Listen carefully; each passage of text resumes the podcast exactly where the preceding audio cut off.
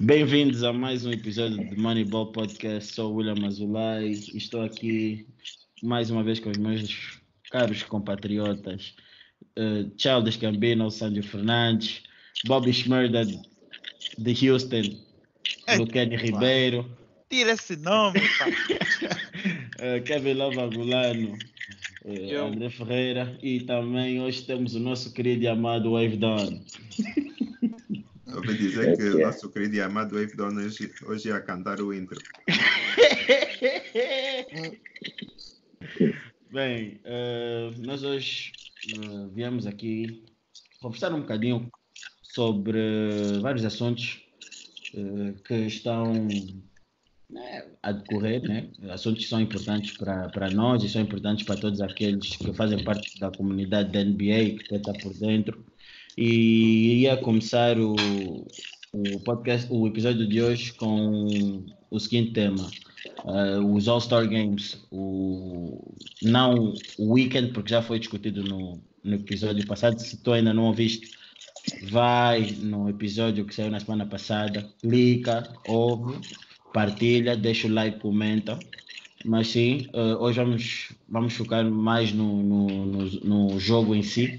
E eu queria saber o que vocês acharam do novo modelo que foi aplicado, o Target Score, que este ano foi em homenagem ao Kobe Bryant, o número 24. E queria saber o que vocês acharam, se, se foi positiva, se trouxe mais competitividade para o jogo. E pronto, é por aí. Foi, acho que não, não sou o único a dizer, acho que é a opinião geral que este All-Star Game foi o melhor dos últimos. Já de todos os All-Star Games que eu vi, esse foi, foi o mais competitivo, porque primeiro uh, as duas equipas estavam a lutar pela. por uh, cada, cada quarto que havia, que uma equipa ganhava era 100 mil dólares para a organização que eles escolheram de caridade. Então as equipas estavam a tentar ganhar para as suas organizações. E eu acho também que neste jogo foi muito afetado pelo, pelo Yannis, que ele acho que foi no, no, no, segundo quarto, em que basicamente depois do time LeBron ter ganho o primeiro quarto confortavelmente, o Yannis uh, não quis mais brincar a defender, como costumam fazer no All-Star uhum. Game, quem defende. E o Yannis começou a jogar um pouco mais a sério. Eu acho que isso influenciou os jogadores todos a levar um pouco mais a sério. Depois, o último quarto foi o que se viu. Tínhamos jogadores a pedir uh, review, tínhamos jogadores a reclamar de faltas que existiram ou não existiram e foi, foi bastante, foi um jogo competitivo. Uma das coisas que eu pergunto, que eu estava a discutir com o Lucani depois do jogo é como é que ia ficar se o já agora esqueci de dizer, eu, concordo com isso, que o André disse, foi bastante competitivo e divertido de ver. Mas como é que ia ficar se uma equipa ganhasse todos os quartos, a caridade fica sem dinheiro nenhum, a caridade da equipa que perdeu todos os quartos. Uh, eu, uh, eu, por acaso, lembro-me também que falaste isso no grupo, e eu vi o Yannis, depois do All-Star Game, fez um post a dizer ah, foi muito bom jogar para vocês, não sei o quê, e acho que eles iam doar mais uma quantidade extra, já não me lembro qual era o valor exato, mas também era bastante, acho que era mais 100 mil ou 200 mil dólares para a organização deles. Por isso acho que no caso, no caso de uma equipa não ganhar nenhum quarto, eles doavam a mesma, mas provavelmente do seu próprio bolso, ok? Yeah, porque o time, o time do Yannis uh, acabou por dar mais 200 mil, né? Mais 200 mil dólares. Eu acabei por ler isso uh, uns dias depois do jogo. Deram mais 200 mil dólares. É. Mas como o Luqueni também disse no, no nosso grupo, é que obviamente nenhuma equipa quer perder todos os quartos e se uh, eles virem que estão a perder no primeiro quarto, perderam também no segundo, com certeza vão ligar, o, ligar os motores no terceiro quarto para ter a certeza que pelo menos 100 mil vão levar para, para, para a organização deles. Mas é isso que traz a competitividade no jogo também e acho que fez esse All-Star muito mais divertido do que todos os All-Stars que eu vi até agora. Ok, ok. Uh, o que é que tu achaste? Não... Yeah, eu gostei. Embora o Yannis não sabe escolher o time dele, escolheu à toa mais um ano consecutivo. E acho que se mostrou isso um pouco quando os times começaram a defender a sério. Estavam com problemas de pontuar. Não- Mas é, em modo geral, gostei. Como eu já tinha dito no grupo, foi o, o melhor que eu já vi até agora. Eu já vi muitos All-Star Games. E, e também concordo com um pouco a sugestão que o André tava, que o Sancho estava a fazer no final do jogo sobre lances livres, na última jogada. Isso foi a única coisa que, que não. que foi a única coisa que eu não. que muitas das pessoas não gostaram muito durante o jogo. Que gostariam que fosse um game, um lançamento para acabar, um layer para acabar o jogo. Eu acho que eu, eu vi também pessoas a dizerem que em vez de ser lance livre devia ser como, como é no basquete de rua. Não é de rua, mas o basquete que não é oficial, em que se alguém faz falta, tu recebes só a bola ah, fora da linha de triplo e o jogo continua. o, o jogo terminou. O jogo foi muito intenso. Acho que o quarto foi muito intenso. Mas a forma como o jogo terminou foi extremamente irritante. Eu acho que quando já estão próximos a atingir o, o, o, o, o tipo o target, o alvo, não podem resolver o jogo por free throws. Isso tira por completa a emoção do jogo porque vi- jogaram durante 45 minutos. Eu não sei se vocês contaram. Foram 45 minutos jogados ali. E como é que eu posso dizer? A, com a intensidade que foi jogada aquele quarto, a forma como acabou, foi a maneira mais impensável que acho que as pessoas podiam ter. Acho que nós todos estávamos a, pelo menos eu acho, né? Estávamos a pensar que pudesse acabar com um triplo, com um, com um fadeaway, qualquer coisa que não free throws. E acho que o próprio Embiid falou disso. E acho que é uma coisa que o bom de, que a NBA tem, que é eles vão ouvindo e vão, vão tentando fazer testes. E acho que é uma das coisas que podiam, podiam tentar mexer para ver se conseguem melhorar esse modelo. É assim, eh, eu concordo com, com isso dos free throws, mas na nossa discussão vimos que os free throws fazem parte do basquete de certa forma. E eu acho que, óbvio, nosso amigo James Harden disse que não podem tirar os free throws também. E porque senão ele ia marcar zero pontos o jogo todo. Mas não vamos aqui falar disso. O que, Ah. o que eu acho é que no final do dia, shooting fouls deviam ser contadas. O que não deve ser contado é, é o bônus. Eu acho que o bônus é desnecessário nesse último quarto. Eu, foi algo que o Evdon disse na altura que nós discutimos. Ele estava aqui com os problemas técnicos, não sei se, se já está de volta, mas Tá aqui, tá aqui. Sim, eu acho que eu concordo com o que o Avdon disse de que o bônus é que deve ser retirado e não a shooting fouls, porque no final do dia ah, não podemos ter jogadores a, a abusar as faltas só para não Yeah. acabar o jogo. É isso mesmo, porque a última falta, por acaso, foi uma situação em que o Anthony Davis estava switched no Kyle Lowry, era o Kyle Lowry a defender o Anthony Davis na, na paint. E epá, aí a única opção que o Kyle Lowry tem mesmo é só fazer falta. Ai, como é Mas- que o Kyle Lowry acabou? Tipo, eu vi a jogada depois, mas como é que o Kyle Lowry ficou a defender o, o, o, o Anthony Davis? Ele estava completamente unmatched naquela situação. Epá, às vezes, se foram switches e epá, acabou a defender, às vezes acontece. Yeah, teve um fumble aí qualquer da bola e depois todos acabaram por ter que trocar a maioria. Mas olha, uma coisa que eu vi nesse jogo é que nenhum desses jogadores são clutch. Tinha que estar o Luka Doncic no jogo.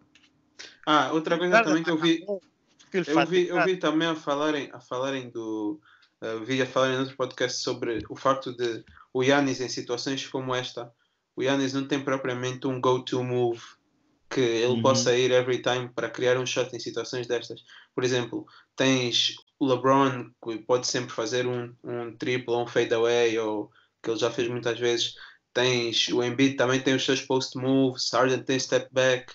Todos os jogadores têm mais ou menos assim um shot que eles podem reliably go to, mas o Yannis é um bocado. E tu vês quando, quando, a, quando a competição começa a ser um bocado tão, tão atlética como o Yannis, que ele tem um bocado mais dificuldades a impor a sua presença, na minha opinião. Go to move do Yannis é correr para o pente e, e girar. Se a bola cair, caiu. Se, se entrar, entrou. Yeah. Yannis ainda, ainda tem muito que aprender. Ainda tem muito que aprender. Mas Wave, o que é que, o que, é que tu achaste do. O Wave está com problemas técnicos. Vamos Está lá. tá com problemas técnicos? Sim. Ah, ok. Uh, então, epá, uh, eu acho que, que e, e, e aproveito que estamos a falar sobre, sobre isso. Isto é um modelo que já tinha sido apresentado por um outro um outro senhor uh, que se chama Nick Allen e o nome né, da, da proposta que foi feita por ele era The Allen Ending, corrijam-me se estiver errado. E epá, foi um, é um modelo de jogo que foi proposto para agora e as pessoas estão a, estão a comentar no seu lado positivo, né? Uh, eu concordo quando vocês dizem que foi um dos melhores All-Star Games de, do, dos últimos tempos. E acho que fazendo agora aqui um, um, um, uma voltando aqui um bocadinho no tempo em alguns episódios que nós referi, nós falamos, nós abordamos um determinado assunto. Acho que é uma das coisas que se podia aplicar nas possíveis mudanças da NBA, uh, a tal diferença dos jogos a que nós estamos habituados a ver. Acho que se nós criarmos um, um, um campeonato né? em que seja no meio da temporada, nos prazos que nós já falamos no episódio. Mais uma vez, se ainda não viste, vai lá, vai lá ver. Uh, a gente pode até deixar aqui o, o link do, do, do, do episódio para depois irem ver. Mas pronto. E essa solução acho que acaba por ter mais, uh, mais uh, mais interesse para os jogadores. A partir do momento em que tu pões algo diferente, se tu aplicas um campeonato em que o quarto quarto tu tens apenas um determinado alvo a atingir e tu retiras o, o número de, de, tu retiras o, o, o game time clock, acho que é fixe, acho que, acho que é fixe para os jogadores, acho que é fixe para os, para os adeptos, acho que é fixe para tudo. E mesmo, e mesmo para, para questões de, de commercials, acho que é bom, porque se vocês forem a ver, não houve tempo para commercials. Não há, não há, não houve. Porque a NBA normalmente dá muito espaço para, para as publicidades e com esse modelo de jogo, devido à intensidade, é muito difícil haver paragens, o que faz muito difícil, o que faz por si também ser muito difícil ter uh, esses intervalos de, de, de, de, publicidade. Então, o que, é que vocês acham sobre essa possível implementação nos, no, nos essa sugestão que eu estou a dar, né? E que outros e que outras festas também já deram. Uh, vendo como tu disseste, o jogo uh, esse quarto quarto acabou por ser 45 minutos, algo do gênero. Eu só descobri isso hoje de manhã e é algo que eu não estava a acreditar. Porquê? Porque o jogo foi, foi muito. Como é que se diz em português? Enter, entertaining em português, Lucani, o meu dicionário. Ah, divertido. Ok. Foi um jogo tão divertido de ver que uma pessoa nem dá conta e eu acho que os jogadores também não deram conta do tempo que estava a passar porque se, em tempo regulamentar 45 minutos são praticamente outro, outro jogo inteiro só em termos de, de tempo, a não ser que eu estou a fazer mal as contas e yeah, eu acho que era bom ver isso acontecer de novo não só na no All-Star Game, mas se calhar em outras situações que a NBA pode criar no futuro. Acho que é fixe, acho que é fixe, porque eu gostava, eu pessoalmente gostava de ver esse, esse modelo implementado uh, na Summer League, uh, na G League, cenas assim do género. Uh, uma correção só rápida, é Nick Elam. Yeah, obrigado, obrigado, obrigado. e epá, eu, eu sinceramente eu acho que esse formato tem potencial não se deve, claro que não estou a dizer que se deve implementar já e que agora os jogos devem mudar todos, mas eu acho que se calhar com o seu tempo podemos chegar a uma altura em que jogos assim desse género podem ser podem ter mais entretenimento. E eu acho que uh, um, um, quando, quando eu, a primeira vez que eu ouvi isso eu fiquei tipo, ah, mas assim também tiras um bocado aqueles momentos de tipo buzzer beaters e não sei o quê. Mas me, mesmo assim tu ainda tens o last shot. Estás a ver que continua a ser um momento emocionante. Por isso.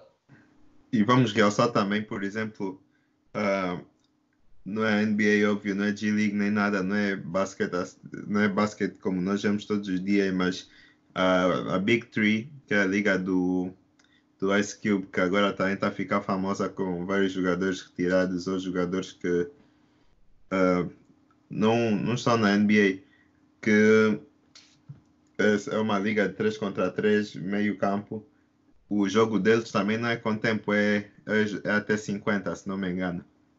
Então, esse é um formato que já se viu e, e na Big Tree tem funcionado e traz essa competição para o jogo também. É isso, acho que, que é por aí, é, é emoção, porque tu retiras o game clock, mas ao mesmo tempo tu adicionas uma coisa que se calhar nós só começamos a sentir isso quando os jogos estão muito próximos, que é cada ponto, tu, cada ponto que é feito, os jogadores vivem por causa da intensidade, porque sabem, bem, ele fez 4 pontos, falta X para atingir o target. Ele fez 5 pontos, falta X para atingir o alvo. Então, mentalmente vai, dar, vai trazer uma maior motivação para o jogador para ele defender mais e também para o jogador que está a atacar para resolver o jogo mais rápido. Então acho que acho que tem um bom tem um bom efeito para, para o basquete de hoje. Acho que traz traz apenas uh, coisas positivas. Acho que não tenho reclamações nenhuma relativamente a esse tipo de a esse tipo de, de, de modelo de jogo. Yeah. Acho que, acho que sim, acho que sim. E vamos ver agora no, no próximo ano como é que vai ser. Eu não sei ainda qual será a cidade uh, que teremos o, os All-Star Games, mas creio que não seja numa cidade de grande mercado. Yeah, creio que não seja. Acho uh, que vai uh, ser New Orleans, não tenho a certeza.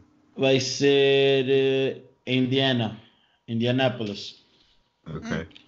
É. New Orleans já não foi há pouco tempo. New Orleans ah, vai, foi, New Orleans, vai ser uh, Indianapolis. Um, são mercados pequenos. Ouvi dizer também que em Cleveland.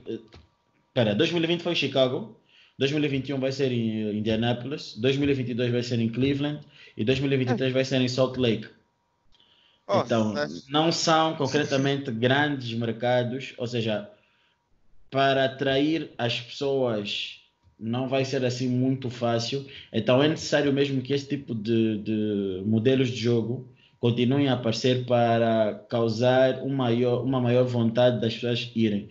Um, por acaso os números em termos de audiência destes All-Star Games foram altos e eu não sei concretos números, mas uh, li que foram altos e espero que, que os próximos, que sejam em cidades de, de pequeno mercado, uh, consigam ter o mesmo impacto que em Chicago tiveram.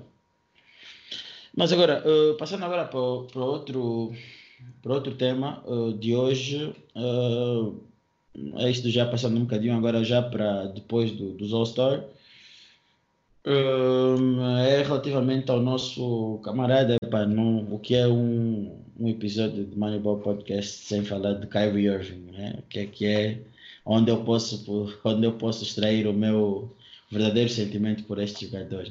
Uh, Kyrie Irving após reclamar de que os Nets precisam de muitas peças, após vermos que a equipa joga melhor sem ele, após vermos que ele não é mesmo um bom líder, uh, acaba por finalizar a sua época este ano porque está lesionado, né? Está lesionado no, no, no, no ombro uh, e terá de recorrer à cirurgia. A cirurgia é essa que o tempo de recuperação uh, não permite com que ele volte a tempo para jogar mais nesta época, sem dizer que isto é uma lesão que se eu não se eu, creio que o Paul George também passou. Uh, acho que o Paul George também teve essa lesão, não é? Yeah, acho, que é essa, lesão. acho que é essa lesão. E basicamente o que o Kyrie precisa são de ombros novos. Então vamos ver como é que isto vai ser. Uh, me queria saber, junto de vocês, se Uh, como vocês classificam essa época do Kyrie? Acho que é muito difícil né? Uh, falarmos muito, mas como é que vocês classificam essa curta e, e mesmo assim polêmica primeira época pelos Nets? Lucani, vou te dar a palavra para começar. Epá, acho que mostrou algumas das coisas que o Kyrie costuma mostrar nos outros times em termos de lesões. E também em termos de ser líder, eu já falava isso com o Celso. Para quem não sabe, o Celso é o meu irmão mais, mais velho. Espião. Yeah, eu falava com o Celso com isso antes, enquanto o Kyrie, ainda antes do LeBron ir para os Cavaliers, eu já falava com o Kyrie. Embora era muito talentoso, eu não achava que ele era um bom líder aí, porque o time dele nunca conseguia ganhar o suficiente e ele comparava o Kyrie com o John Wall e eu falava que o John Wall nessa altura já ia para os playoffs, então acho que o John Wall é um líder muito melhor que ele. Yeah. E até desde aquele dia até agora, ele só mostrou ser um bom jogador, ou um jogador que ganha Championship quando, enquanto teve com o LeBron. E acho que o LeBron saiu, a primeira season com os Celtics foi mais ou menos. Ele até estava a jogar bem, o time estava a jogar bem, mas depois ele voltou a mostrar o que eu já tinha dito antigamente e até agora continua a mostrar o que eu já tinha dito. Então, eu acho que foi uma season. Para, do que eu espero do Kyrie, acho que foi uma season que eu já estava à espera. Assim isso fica como? Assim o, coment... o ouvinte vai ficar como? É positivo ou negativo?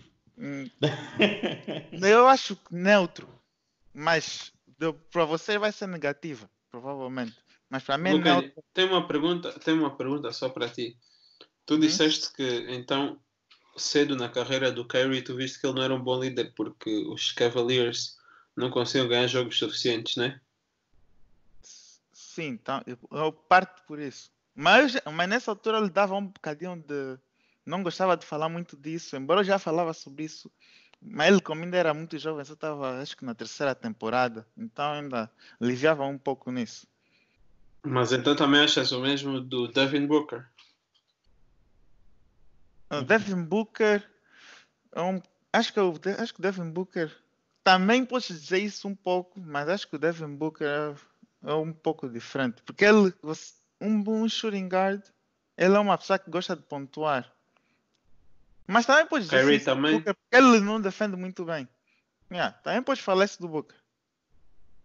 Epá, yeah, é só porque eu acho que é um bocado, não é bem manos, mas um bocado errado às vezes que nós temos e culpamos jogadores jovens como o Kyrie que vão para essas equipas que são uma porcaria, tipo Cleveland Cavaliers, que basicamente só foram bons quando o LeBron esteve lá uh, nos últimos tempos em que tu estás a culpar o jogador porque.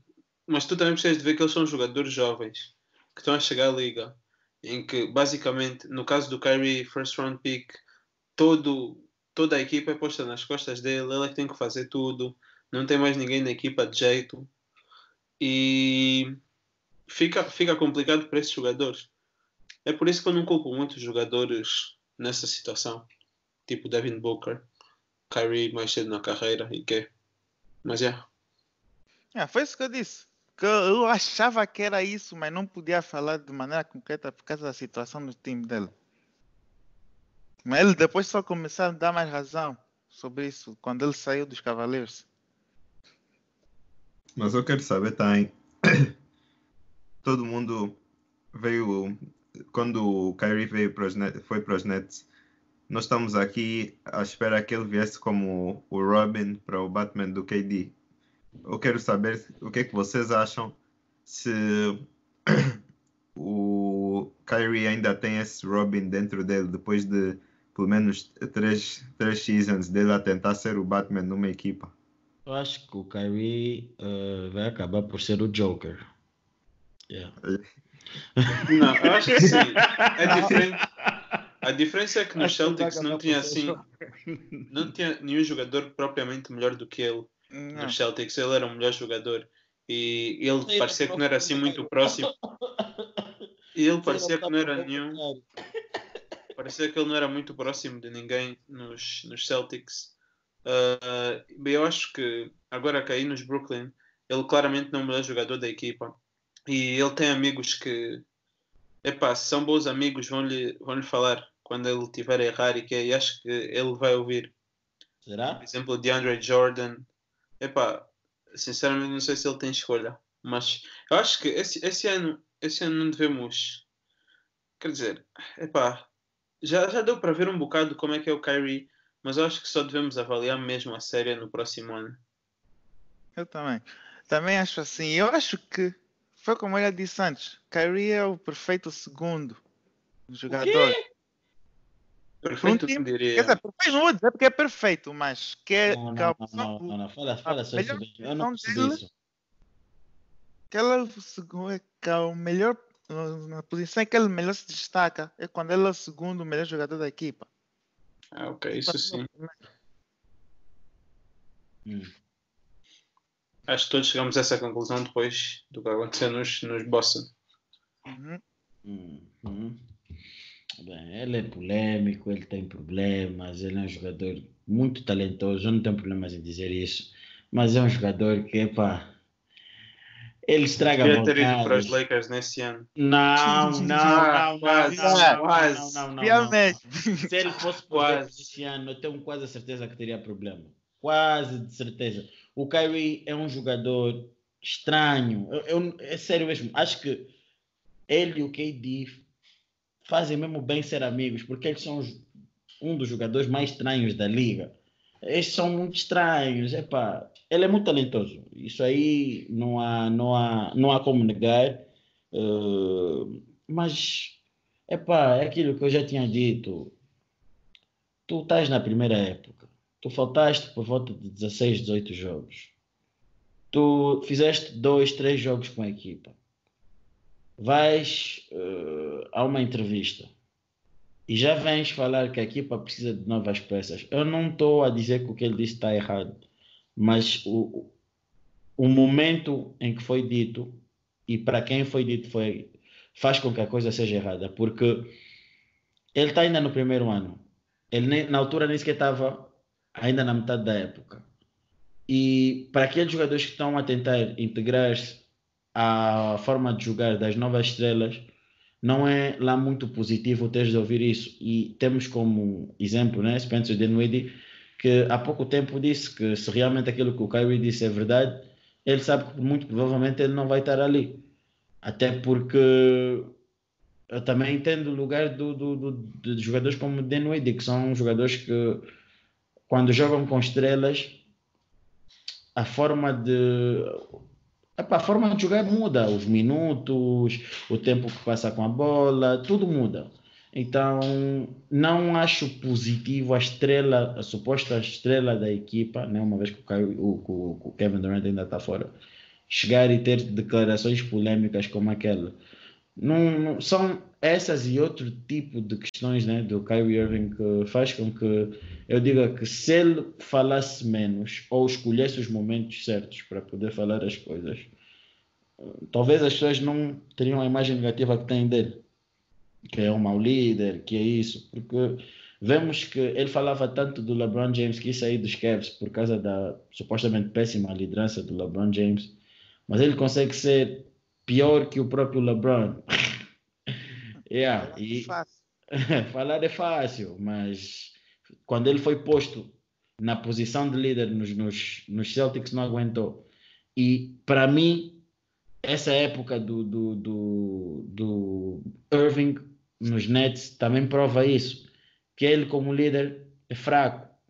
Não, não, não aguenta. Tipo, eu, eu sei que não é culpa dele por a época ter terminado. Mas nada daquilo que eu pensava dele de Boston mudou na primeira época dele dos, do, do, do, dos Nets. Então eu quero ver como é que o próximo ano vai ser uh, ter um Kyrie com o Kevin Durant. Quem é que vai ser o líder realmente do balneário? E se o líder, né, imaginemos que seja o, o, o Kevin Durant, irá dar voz. Vai ser o DeAndre Jordan. Será? Achas? Eu acho que sim, que nesse caso, tanto, tanto o Kyrie como o Kevin Durant nunca foi assim o tipo de liderar. Quando estava nos OKC, o líder da equipa era mais Westbrook. Nos Golden State Warriors, o líder sempre foi o Draymond. E eu acho que, epá, tem jogadores que não estão no, sim, sim, sim. no ADN deles ser líderes, faz parte. Mas a questão e... ego, é, desculpa se eu ter cortado, acho que é, eu falei isso mais por causa da questão ego, estás a ver? É isso que eu quero saber como é que as estrelas vão saber lidar com isso dentro do balneário, tá Por aí. Eu, eu acho que nesse caso, como faz mais sentido para mim, é ser o DeAndre Jordan, tanto que ele já é amigo dos dois, é respeitado pelos dois, é mais velho, já está na liga há muito tempo, veterano. Epá, mas não sei, né? Tudo sei. pode acontecer. É, para mim devia ser o KD, porque ele embora eu não discordo com o que o André está a dizer, acho que pra, devia ser o KD, porque ele é o melhor jogador, é o que mais teve experiência nas finais. Exato. E é, também, porque ele, também porque ele tem que provar que o que ele fez no, no KC e no Warriors, ele tem que provar o, o, basicamente ele quer provar a todo mundo que que ele merece estar outro patamar e não, não concorda com a maneira como ele é visto até agora. E isso seria ótimo se ele fosse o líder do time também. É, imagina isso, KD como líder. If you can't beat them, join them. Yeah, esse é o, o moro do balneário. epá, epá. Mas epá, acho que os Nets eh, vão ser uh, interessantes analisar nesse ponto de vista próximo ano. Mas eu deixo já aqui uh, de forma antecipada que eu não estou à espera de grande coisa. Eu não estou à espera que o resultado seja positivo. Acho que a equipa vai ter de mudar bastante para podermos ver realmente as coisas andarem bem, porque foi aquilo que já que mais uma vez que nós afinal aqui já conversamos sobre muita coisa e estamos a entrar numa fase onde estamos a recapitular as coisas, mas sim, um, os Nets têm uma equipa se calhar não bem montada à volta das duas estrelas que eles têm e estes ajustamentos levam algum tempo. Eu não acredito que os Nets próximo ano ainda estejam nesse patamar. Talvez mais competitivos do que este ano, mas não creio que o próximo ano seja o ano dos Nets também. É mais por aí. Mais por aí, mais por aí. Mas uh, e falando de, de polêmicas também, uh, é bom falar de uma polêmica, mas essa polêmica até para mim não é, não é algo assim tão preocupante, que é a polêmica que o Embiid tem com, as, com os adeptos dos os fãs dos, dos Sixers, um, onde ele, pelos vistos, gosta quando os fãs assobiam, vaiam, seja o que for, uh, a ele. Eu, eu, eu, eu, nunca vi isso, isso. Ele gosta, ele gosta de quando tem esse, o público tem esse sentimento para com ele. Isto porque acho que ele, algumas semanas atrás, tinha feito um, uma publicação e depois o Jimmy Butler comentou e basicamente aquilo foi interpretado como um convite para ir para Miami. Acho que ele, eh, não digo que tenha colaborado, mas é para pronto, do ponto de vista dos adeptos, ele parece que tenha colaborado, os adeptos não gostaram muito. E epá, eu queria saber o que vocês têm a dizer sobre um jogador desta natureza e depois também queria aproveitar para fazer a outra pergunta que era uh, onde o Embiid falou recentemente da polêmica em que a mídia, em que a mídia tenta criar polêmica entre ele e o Simmons para que eles sejam separados, mas que ele gosta de jogar com o Simmons. E eu queria que vocês, eu queria que vocês uh, falassem sobre essas duas perguntas. Uh, não percebo muito bem o, os fãs dos Sixers nesse momento. Óbvio que eles querem que o Embiid, que o Embiid fique, mas eu não sei se essa, é, essa é a melhor maneira de mostrar que eles querem, que, que é isso que eles querem. Uh, eles, não sei, o, o Embiid está numa situação complicada agora, a relação dele com os fãs não é melhor e não só dele, mas também do resto da equipa. Não é só ele que recebe bus, a equipa toda está recebendo nessa altura. E muito tem a ver também com, com o treinador que a equipa tem. Tem pessoas que dizem que o Brett Brown foi contratado para, para Tank, para, para os anos de Trust the Process. E se calhar já é a altura dele sair. E então o que eu acho nesse momento, eu não sei se, se o Embiid vai para Miami, tenho as minhas dúvidas, mas uh, eu acho que fãs, isso aqui é mais uma complicação dos fãs do que dos jogadores e acho que os fãs têm que ter um pouco de mais calma. Podiam estar muito pior. Tipo os Knicks. Eu só quero saber, eu só quero saber quem é que quem é que o Embiid pensa que está a enganar quando ele diz que, que, que gosta muito de jogar com o Simmons? Todo mundo vê o que acontece em campo. O Simmons e o Embiid não conseguem jogar, não estou dizendo que conseguem jogar juntos, mas não conseguem estar ao seu mais alto nível, ou estar ao nível que é suposto eles estarem, porque são dois All-Stars, têm toda a qualidade do mundo para ser dos melhores jogadores da liga. Quando jogam juntos não conseguem estar no seu melhor. É claro como o dia. Isso independentemente se gostas muito da pessoa ou não, se, se estão sempre a chegar aos playoffs, a perder de maneiras, não digo embaraçosas, mas maneiras sempre a ficar quem das expectativas, as pessoas falam, as pessoas vão, vão ofender, os adeptos não vão gostar. Vai chegar uma altura que, independentemente se tu gostas dessa pessoa ou não, não vai chegar um ponto que não vai dar para jogarem juntos. Por isso acho que o Embiid está a fazer um bocado aquilo de ah, vocês já estão a querer desestabilizar, não sei o quê, mas é todo mundo, isso aqui eu acho que as pessoas já estão a ter esse problema, uh, esses, essas preocupações há uns anos, que como é que, como é que vão fazer para jogar com o Embiid e com o Simmons juntos. E eu acho que os 76ers, o próximo passo é tentar trocar de treinador, tentar arranjar alguém que tem alguma ideia do que fazer com os dois juntos. Mas se isso não funcionar, epá, Sabes, sabes qual foi o maior erro dos Sixers? Queres que eu te diga hum. qual foi o maior erro dos Sixers? Para mim. Jay Butler trade. Não. Uh, para além ah, disso. Para, para, além disso. Ah, então tá, pronto. É, isso, são, isso são um conjunto de erros, mas para mim, o maior erro dos Sixers foi ter deixado o Monty Williams ter saído. Eu acho que se o Monty Williams tivesse ficado e este ano, e se as coisas não corressem bem, e eu acho que não vão correr, mandarem embora o. Qual é o nome? Brett Brown e ficarem com o Monty Williams, a coisa teria sido diferente. O, o, o, o Monty Williams, para mim, acho que era o treinador perfeito para a equipa que os Sixers têm. Um, e eu acho que isso tudo uh, tem que culpar a direção dos Sixers, tem que culpar o, o Elton Brand, acho que é o nome dele, porque. Rapaz. É, é não, é... não, não, não, acho que é o nome dele. Não, não. Eu sei Sim, que é, é o nome do GM. Eu só estou a dizer. Eu, eu, sei que é, mas eu estou a dizer, acho que é o nome dele, acho que é Elton Brand. Eu, eu lembro dele como jogador, mas eu não sei se. se... Ah, pá, pronto, continuando. uh, o que eu estou a querer dizer é, é, eu ponho a culpa, de certa forma, nele, porque eu acho que a forma como esta época foi planificada não foi das melhores. Para começar, né, foi aquilo que tu disseste. deixar o Butler ir embora.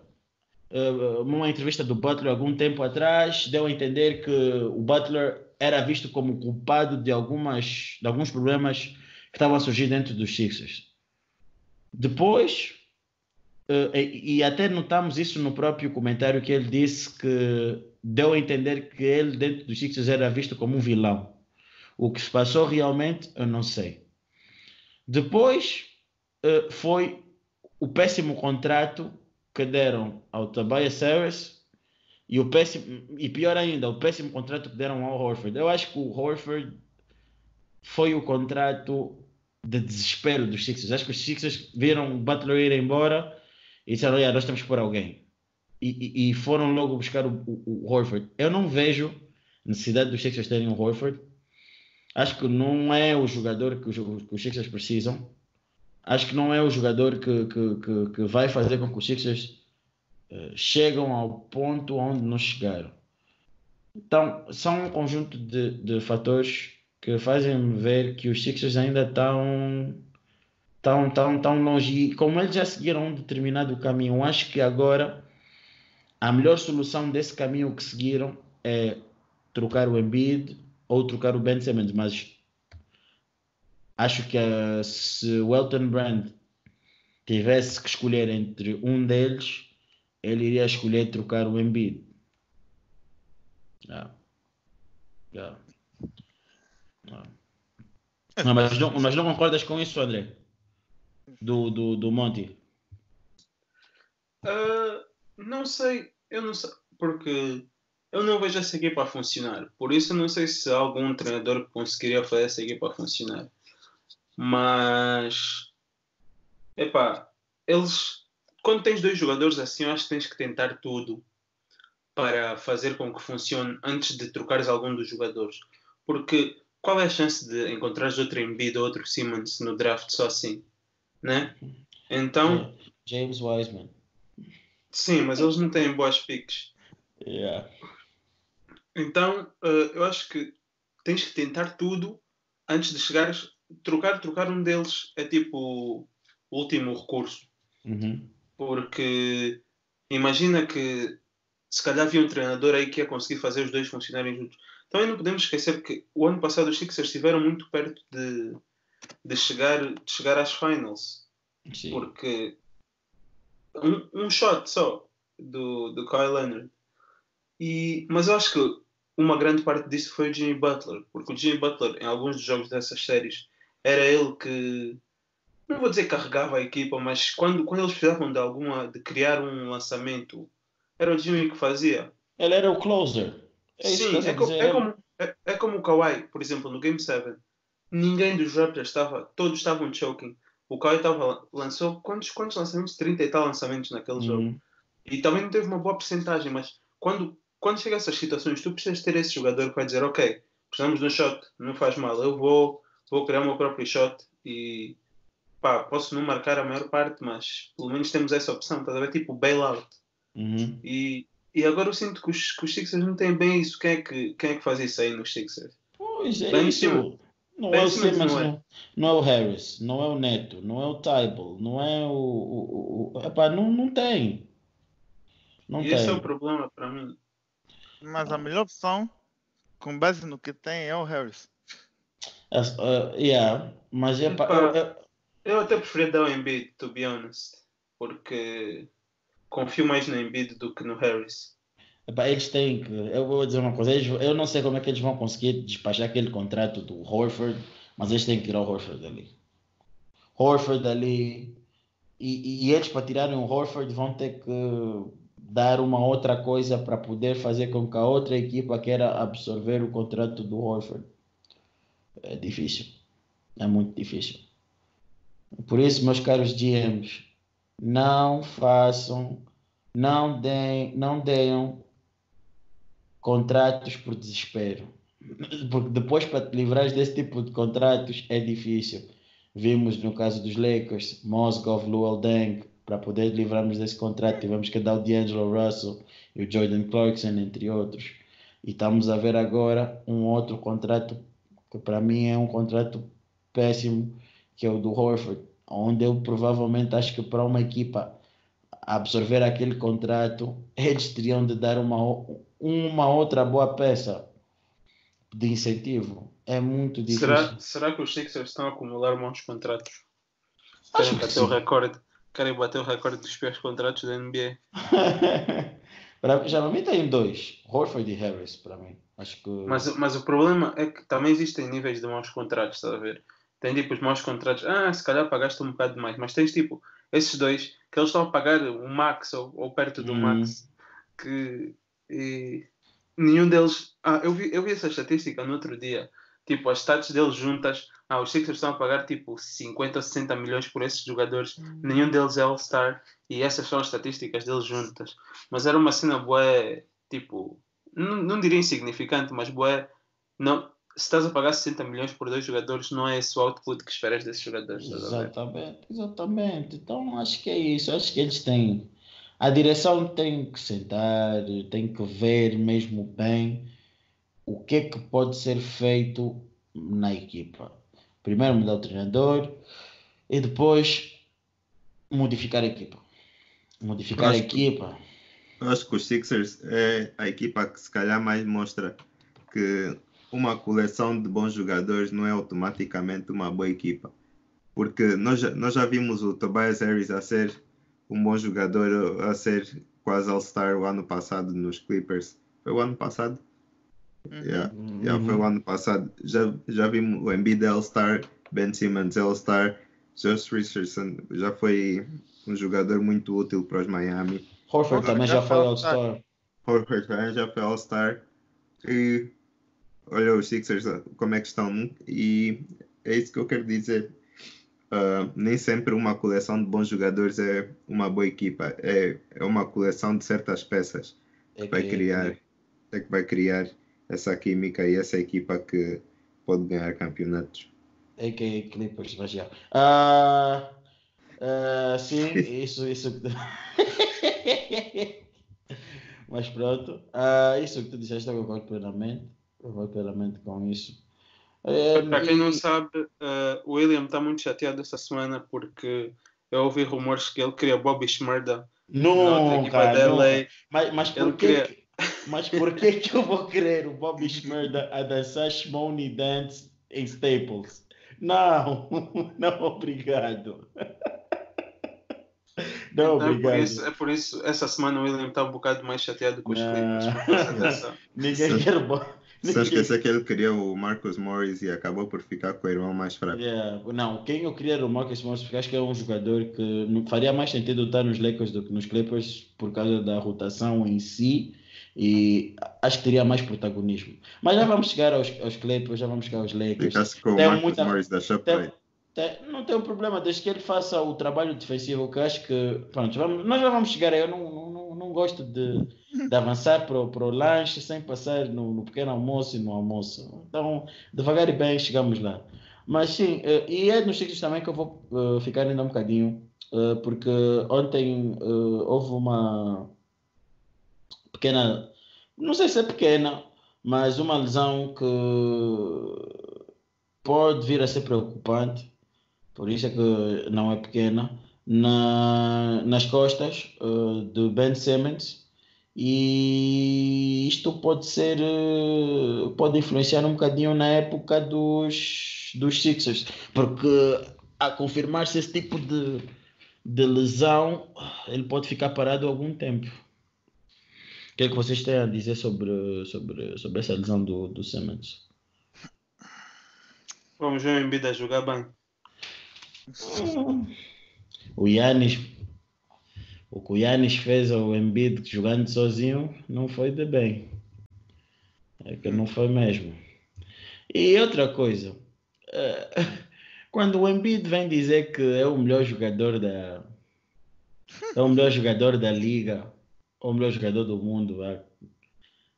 Depois do Você- jogo contra o Brooklyn Nets. depois do jogo contra o Brooklyn Nets, o que é que vocês têm a dizer sobre um sobre um iluminado como aquele? Caiu na terra ontem. É bom, é bom que ele tenha essa mentalidade, mas claro que não é. Mas, epá, ele tem, eu acho que o Embiid tem potencial para ser top 5 na liga, sem dúvida. Mas, epá, ele não está a realizar esse potencial agora, por isso. Acho que é aquilo, né? O Embiid vive muito no potencial e aplica pouco na potência. Acho que, que ele tem tudo para ser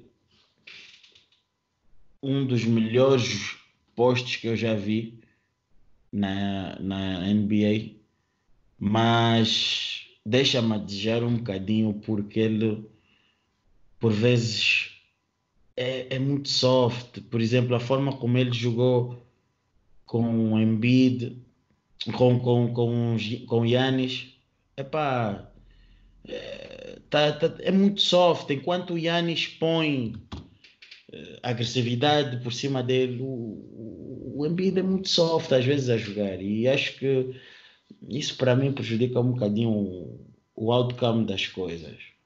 Mas que ele é um jovem também muito talentoso, é. Mas pronto. O Embiid é aquele tipo de jogador quando está a jogar o seu máximo, ele muda completamente uma série. Eu tenho um exemplo perfeito para isso. O ano passado nós vimos a série entre os Sixers e os Raptors. Quando o Embiid estava a jogar bem, antes dele ficar doente, os Sixers estavam a ganhar 2 a 0 aí para a Filadélfia. Uhum, depois uhum. ficou doente, a série mudou completamente. Perderam. Então, então. É complicado. Acho que é um jogador. Epá, estes jovens de hoje em dia que estão a entrar para a NBA epá, são, são complicados de analisar, dão-nos trabalhos. Nós que gostamos de analisar o jogo, analisar o jogador, temos muito trabalho com esse tipo de jogadores. Mas é falando do trabalho, que eu agora vou passar aqui para uma equipa. Epá, eu tenho que fazer uma introdução. Até queria que o Evdon não tivesse problemas técnicos, porque essa introdução que eu vou fazer. Epá, é mesmo para ele. Pá, então vamos aqui passar aqui para, para, o seguinte, para o seguinte tema. Acho que esse é o meu tópico favorito. Ligaste no almoço? O que? O que? Não, não, não, não. Então é assim, senhoras e senhores, vamos entrar agora para o tópico mais importante do nosso episódio de hoje. Iremos agora começar, iremos agora começar a falar sobre a equipa que adicionou Bobby Schmerda e foi buscar depois uh, Marcus Morris e em que a NBA, em que a comunidade da NBA, comunidade de Twitter que está à volta da NBA entrou em, em, em, apuros porque supostamente uh, os Clippers melhoraram, os Clippers agora têm uma, uma equipa extremamente profunda, tem opções, porque a rotação. Eu sempre disse que, e em parte também o Wave não disse isso, e tenho que dizer que a troca com, do Harkless pelo Morris não iria ser muito positiva para os Clippers. Pois é assim, ontem tivemos como primeiro jogo das nossas duas peças, e é assim que eu vou anunciar os dados. As duas novas peças dos Clippers ontem jogaram bastante.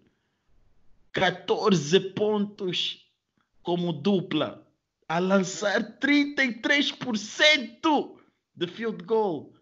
2 de 8 da linha de triplo. Swish! 7 turnovers. Scrap! 55 minutos jogados. Pau, pau! E perderam, nove, e perderam por 9 pontos contra uns Kings que estão 22-33. Skr, skr! Alguém mete, por favor, a cara do Luke Walton, porque, bruh! em casa de? Em casa de. Dos Clippers, ou conforme o, o, Wave Dunn disse, do Kawhi, né? Uhum. É que acho que o Kawhi, o Kawhi e, e, e, e uh, por vezes os outros jogadores do, dos Clippers estão uh, tão habituados ao load management que quando estão a jogar também estão em load management. Yeah, porque eu gostaria de saber né, qual é, porque a justificação sempre é ah não, o, o jogador tal não está. Ah não, o jogador tal não está. Ontem tiveram. Não, não teve Paul George, mas Paul George também não tem jogado grande coisa. Mas teve o Kawhi. Eh, teve a equipa toda, tirando o Paul George, e perderam em casa contra os Kings. É assim, o que eu quero vir aqui dizer, e já vou passar eh, para as trocas que eles fizeram e, e analisaram um bocadinho mais e melhor, é o seguinte: é que se isso fosse nos Lakers, a mídia teria tido uma outra uh, opinião, teria falado de forma diferente, teria crucificado os Lakers, mas por ser os Clippers, uh, e supostamente dizem que os Clippers são os favoritos a ganhar o campeonato e eu concordo pelo, pelo, pelo, pelo, pelo que existe em papel, mas em prática é diferente. Mas a mídia disso não fala, mas nós estamos atentos, nós estamos atentos. Eu peço uh, mais jogos onde a dupla, uh, Chitãozinho e Chororó, continuem a ter mais 14 pontos juntos como dupla, 33%, 33 da, de field goal, 2 de 8 de, da linha de triplo, a jogar em 55 minutos. Não, isso, isso para mim, se eles continuarem a jogar assim, fogo, não tem problema nenhum.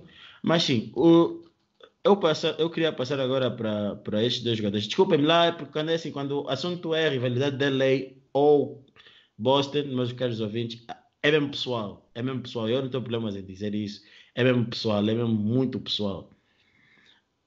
É, é assim, eu não acho que essa troca melhorou os Clippers. Acho que os Clippers continuam com o mesmo problema. Falta-lhes um base na segunda rotação.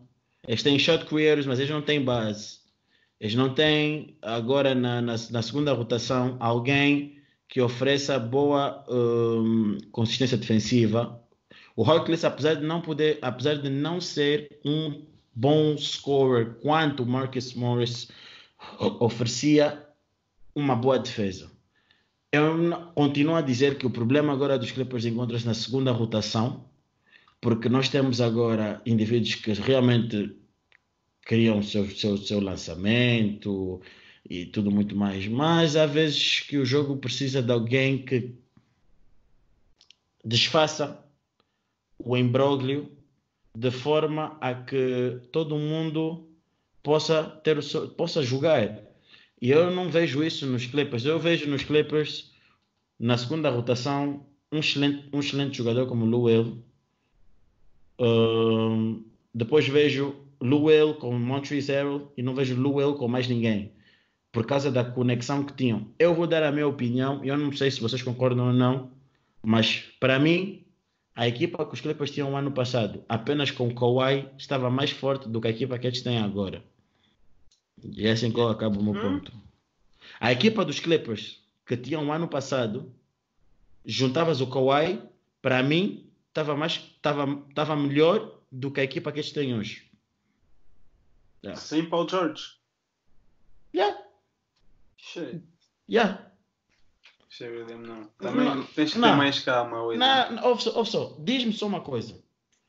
Dos últimos playoffs que tu viste do Paul George, o que é que tu viste do Paul George que te, que te faça dizer que os Clippers para estarem melhores imperativamente precisam do Paul George?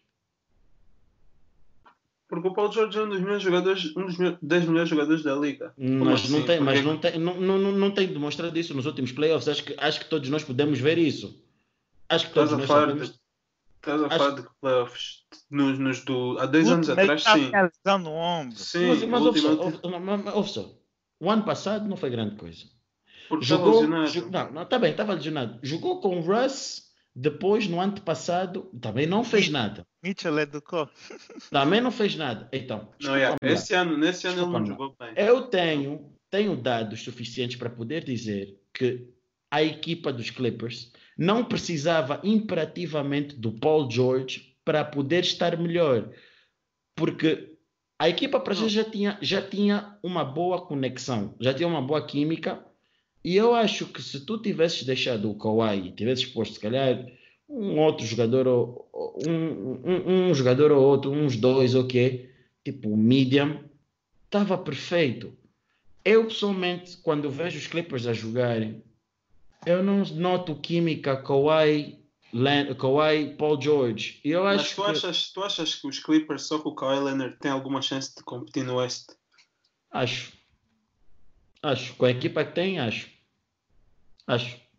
Você, acho, acho que sim. Vocês, vocês vão me dar razão. Eh, eu espero mesmo que seja conforme eu estou a dizer, porque se não for, estou lixado com o Evdon. Ah, o, o- Paul George, para mim, não me oferece garan- grandes garantias nos playoffs, tendo eu como base os últimos playoffs que eu vi. Me- Mas eu posso te fazer esse argumento. Porque o Paul George, quando o ano em que ele voltou da lesão, Uhum, nós sabemos que no ano em que as pessoas voltam da lesão, normalmente não sabe uma pessoa.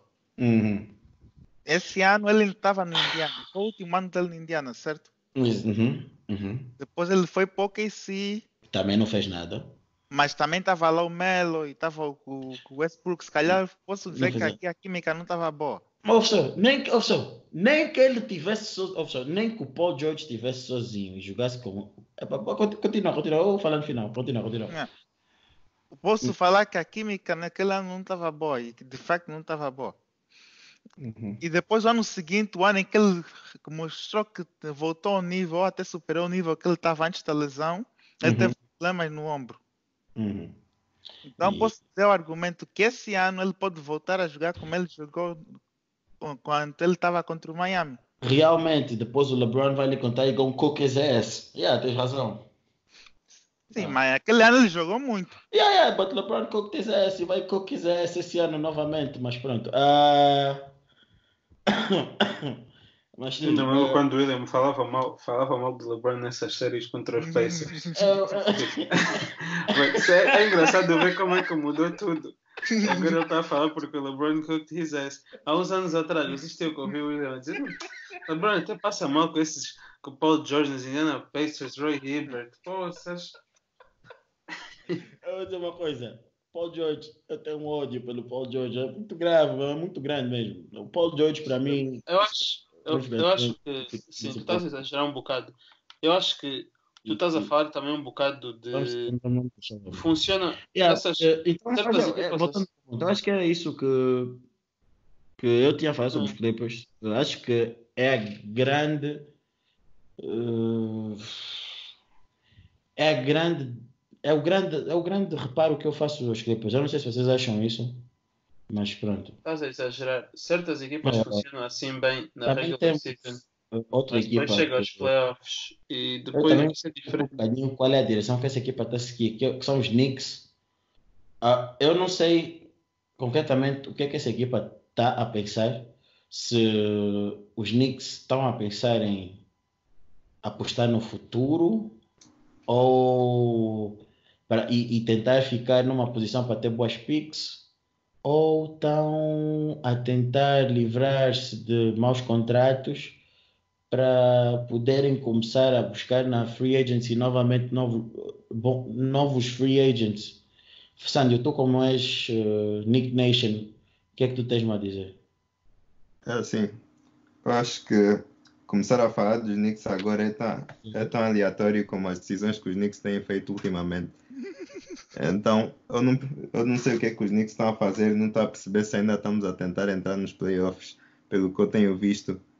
Acho que o Dolan quer ir para os playoffs, mas também acho, mas também não sei se está à procura de, Yeah. fazer draft do Melo. Então, não sei o que é que está a passar com os Knicks nesse momento, para ser, para ser sincero. Para não esquecer que se é uma é muita inconclu, inconclusividade, estás a ver? Os, os jogadores que estão a ser jogados são os, os, os veterans que têm um ano de option e que, que, provavelmente vão sair o próximo ano, quando podíamos estar a jogar o Frank, que vai continuar conosco para, por muitos mais anos. E e se o objetivo é desenvolver os jogadores jovens, é isso que devemos fazer, mas estamos à procura de chegar aos playoffs, eu acho que nesse momento até parece ser um pouco tarde, mas preciso de uma palavra mais concreta da, do front office para, explicar isso. Mas Yeah, ouvi agora. é, é essa a minha opinião. Yeah. Ok, ok, ok. Eu peço desculpa, estava com um problema técnico no meu, no meu gadget. Não sei o que é que se passou. Estava com um pequeno problema técnico, mas pronto, acho que já, já foi resolvido. Mas perdi, mas perdi muito. Não. Perdeu. Só perdeste aqui a explicação do Sandy. Mas sim, eh, eu, eu- eu- relativamente aos Knicks, não? Sim. É. Sim. Noutras palavras, Ah, tá- e acho- Acho que também não ouviste. Eu estava a dizer que estavas a exagerar nos Clippers e que algumas equipas funcionam, não funcionam tão bem na regular season como funcionam nos playoffs. Sim, é- eu concordo, eu também concordo, mas epá, eu, só tenho as minhas dúvidas uh, dos Clippers, porque eu acho que se forem campeões uh, vão recorrer muito à individualidade. E individualidades salvam-te em momentos, mas não salvam, mas não salvam todo o campeonato. Um, eu vi o LeBron a tentar fazer isso com os Cavs, conseguiu realmente chegar até a final, mas quando tu encontras uma equipa que tem coletivo é muito difícil. E eu não estou a dizer que o coletivo, que o individualismo dos Clippers não os permita chegar longe. Acredito que sim, que possa até, possam, possam até chegar até as finais, mas depois de encontrarem uma equipa com um bom coletivo, Ah, mas o ano passado também nós vimos o coletivo dos Denver Nuggets a perder contra a individualidade dos Trailblazers. É, por Hum, exemplo. hum, epá, tipo, eu ainda acho que o ano passado, tipo, os, os Blazers ainda tiveram, tipo, uma boa química entre eles, não, André? Tipo, o que safou Mas quem, mas série... quem é que eles tinham equipa assim de. Nem sequer tinham o posto deles, o Nurkic. Só tinham mesmo o, o Dame e o CJ. Yeah, ok, ok, mas epá, salva momentos, tipo, não salva numa, tipo, sa- salva-te momentos, mas não salva-te a série toda. Sim, e, sim. naquele momen- e naquele momento salvou a série. Playoffs. É o que muitas pessoas já, já sabem, já dizem muitas vezes. Playoffs é com base no melhor jogador na série. Por exemplo, eu posso dar os dois exemplos. Um time que defende muito individual e ganha. Eu posso ser o exemplo do Miami Heat, antigamente. No tempo do LeBron e Wade, ganhou. Ou então posso dizer também os Cavaliers, com, o Kyrie que ganhou. Mas também posso dar exemplo de equipas coletivas como os Hawks, que não conseguiram fazer nada. Não, mas calma, com o LeBron. Não, perdiam sempre 4-0. E também posso dar exemplo dos Spurs, que tinham jogadores maus que ganharam, conseguiram ganhar o LeBron. Tá bem, mas tu estás a falar do, do, do individualismo do, do Kyrie, tu, tu, tu a falar, isso, isso foi um momento, mas os, os Cavs tinham, de certa forma, um bom coletivo. Sim, mas o jogo era individual, o jogo vinha do LeBron. LeBron, LeBron eh, tem a sua forma de jogar, vai para o fundo do garrafão, atira para lá para fora. Há uns anos, há uns anos atrás, aqui já ia começar a estigar o LeBron. Já- É, a forma de jogar, vai lá para dentro do garrafão, atira para quem está no perímetro e lança. Shua, shua, shua, shua. É a forma dele jogar. Ah, é, parece, eu não posso ofender muito o LeBron, né? Infelizmente está na minha equipa, é um castigo que eu tenho que lidar. Então é complicado, é complicado. Ah, é complicado, é complicado. Summer 2018. Um, para avisar também aos ouvintes que se os Lakers forem ca- campeões, o, o Sandy fez uma promessa em off que vai pintar o cabelo de, de purple and gold, um, ou seja, ouro e dourado e, e, E Não, Sandy, não, Sandy, desculpa. Estás enganado. Não foi o Sandy, foi o Wave Don. não, não, não, não. O Wave Don disse que vai pintar as waves dele. Metade de lilás, metade de gold. Exatamente, exatamente. Vai ser o Lil Wave. Vai ser o nome dele como rapper, Lil Wave. Ah, e pronto. ah, eu também. Eu só queria fazer uma pergunta aqui específica ao André.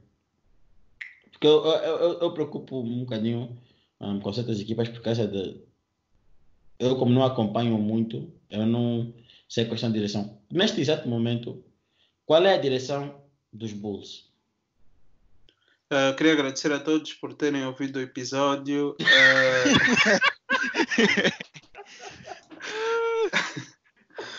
Epá, não tem muito para falar. A nossa equipa está sempre lesionada. Temos o pior medical staff da liga.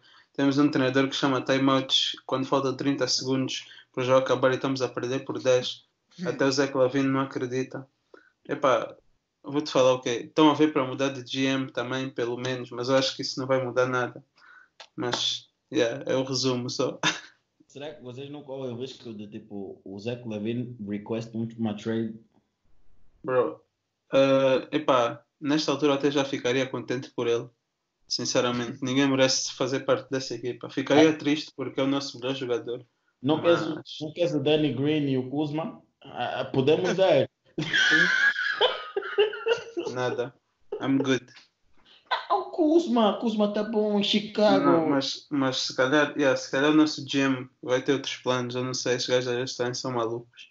Sim, Kuzma pintava o cabelo de vermelho. Yeah, tá Vê o penteado do Kuzma. Yeah, tá, tá bom. Ai, ai, ai. Tem que para aquela fotografia do que o do Jason Tatum, o que ele fez.